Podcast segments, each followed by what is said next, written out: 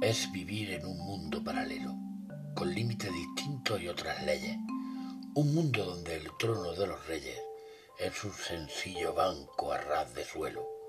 Es vivir en los tiempos del abuelo, saltar hasta la luna con dos muelles, crear un huracán con simples fuelles o pedirle manzanas al ciruelo.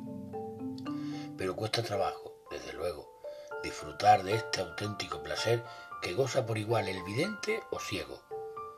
Es una nueva forma de nacer, mitad entretenimiento, medio juego. Quien lo probó lo sabe. Esto.